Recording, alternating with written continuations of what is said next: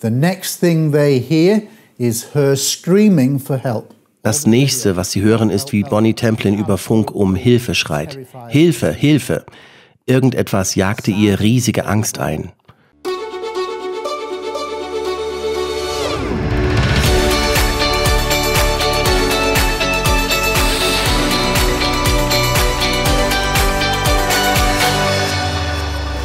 Herzlich willkommen bei Exo Magazin TV, dem Magazin für Freigeister.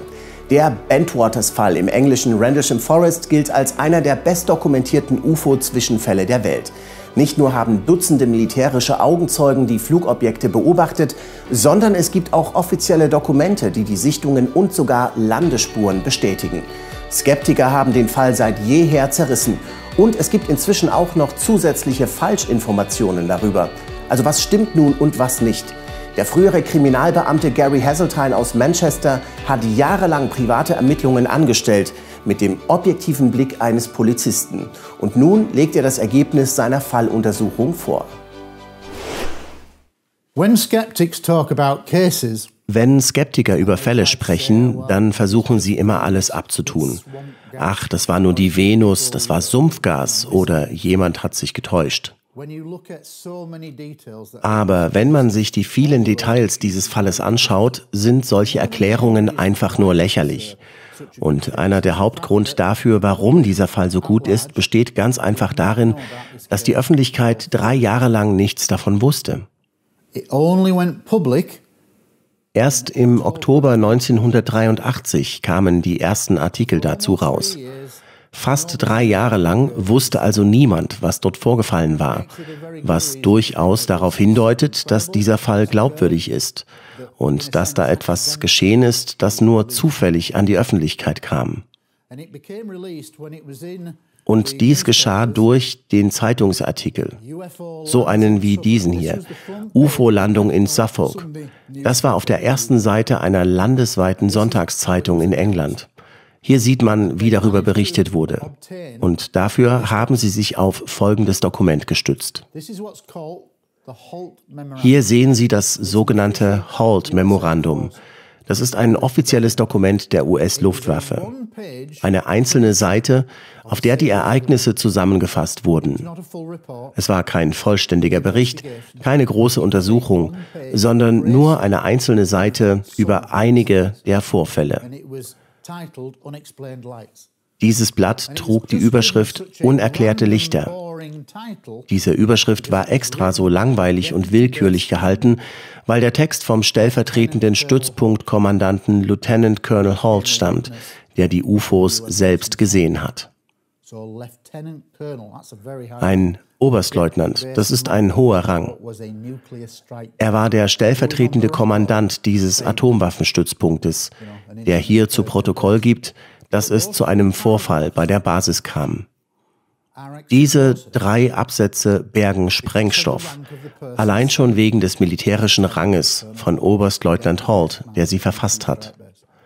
Im ersten Absatz wird beschrieben, dass einige Offiziere der US-Militärpolizei ein dreieckiges Fluggerät mit einer Größe von drei mal drei Metern am oder direkt über dem Boden einer Lichtung in der Nähe der Basis gesehen hätten.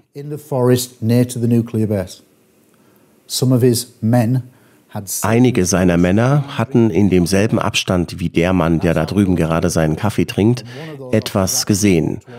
Und einer dieser Offiziere ging sogar hin, er lief ringsherum, er berührte das Objekt und machte Skizzen davon. Im ersten Absatz ist also die Rede von einem gelandeten dreieckigen Fluggerät. Wie oft wird sowas schon vom Militär bestätigt? Nicht sehr oft. Der zweite Absatz beschreibt die Spuren am Boden. Dort waren drei dreieckige Vertiefungen am Boden, die im gleichen Abstand voneinander entfernt lagen.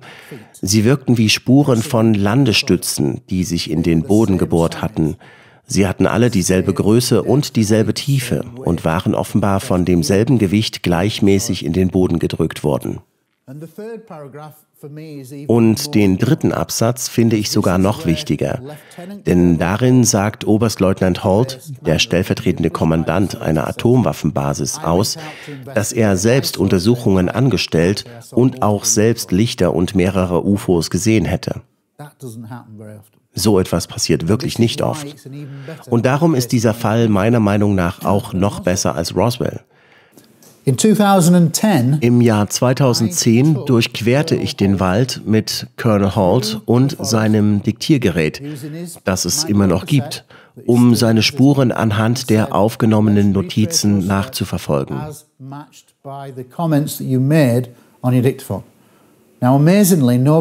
Erstaunlicherweise hat das vorher noch nie einer mit ihm probiert. Trotz der 50 bis 60 Dokumentarfilme, die weltweit daraus entstanden sind, ist noch keiner auf die Idee gekommen, seine Spuren zurückzuverfolgen. Wir sind also zusammen durch den Wald gegangen, bis uns seine Notizen anwiesen, einen Bach zu überqueren und in ein Feld hineinzugehen. Schwer zu glauben, aber 2010, also 30 Jahre später, sieht der Bach so aus. Damals war hier eine Strömung. Heute gibt es nur noch Restwasser, das zu den Pflanzen geleitet wird. Wenn man das Gestrüpp zur Seite kämmt, kann man noch immer eine kleine Strömung vorfinden, die sich um das ganze Feld zieht. Sie können hier sehen, dass die Erhebung auf der rechten Seite etwas höher ist. Wir überqueren also wie beschrieben den Bach und klettern in ein Feld hinein. Hier ist das besagte Feld des Bauern. Ich zeige Ihnen dazu später ein paar Videos. Hier befindet sich ein großer Baum am Rande dieses offenen Feldes. Nachdem sie dem UFO durch den Wald hindurch gefolgt sind, kamen sie letztendlich aus dem dunklen Wald ans Tageslicht und sahen hier das Flugobjekt zum ersten Mal. Holt zeigt uns hier, wo dieses bedeutsame Ereignis stattgefunden hat. Er und sein Team sehen ein UFO am Himmel, welches sich mit hoher Geschwindigkeit nähert über ihren Köpfen anhält und einen Laserstrahl auf ihre Füße richtet. That approaches at high speed, that stops above their heads, that then shines down a laser beam, kind of beam of light, at their feet. Holt is thinking, is this communication? Holt fragt sich in dem Moment, ob es sich dabei um eine Art Kommunikation handelte oder um eine Bedrohung. Nach 20 Sekunden erlischt der Laserstrahl plötzlich. Das UFO steigt in den Himmel. Es gibt Leute, die behaupten, dass das nur der Leuchtturm gewesen sei. Also ich kenne keine Leuchttürme, die fliegen können oder anhalten und über jemandem schweben. Aber genau das ist die Theorie vieler Skeptiker. Lassen Sie mich Ihnen nun einen kurzen Clip zeigen, wo Colonel Halt Atomwaffen erwähnt, und zwar diesen Clip hier. Colonel? Das Originalvideo ist leider verloren gegangen, als meine Festplatte kaputt ging. Hier eine Kopie davon. Wir sind jetzt über dem Waffenlager. Können Sie bitte mal zeigen, wo der Leuchtturm war?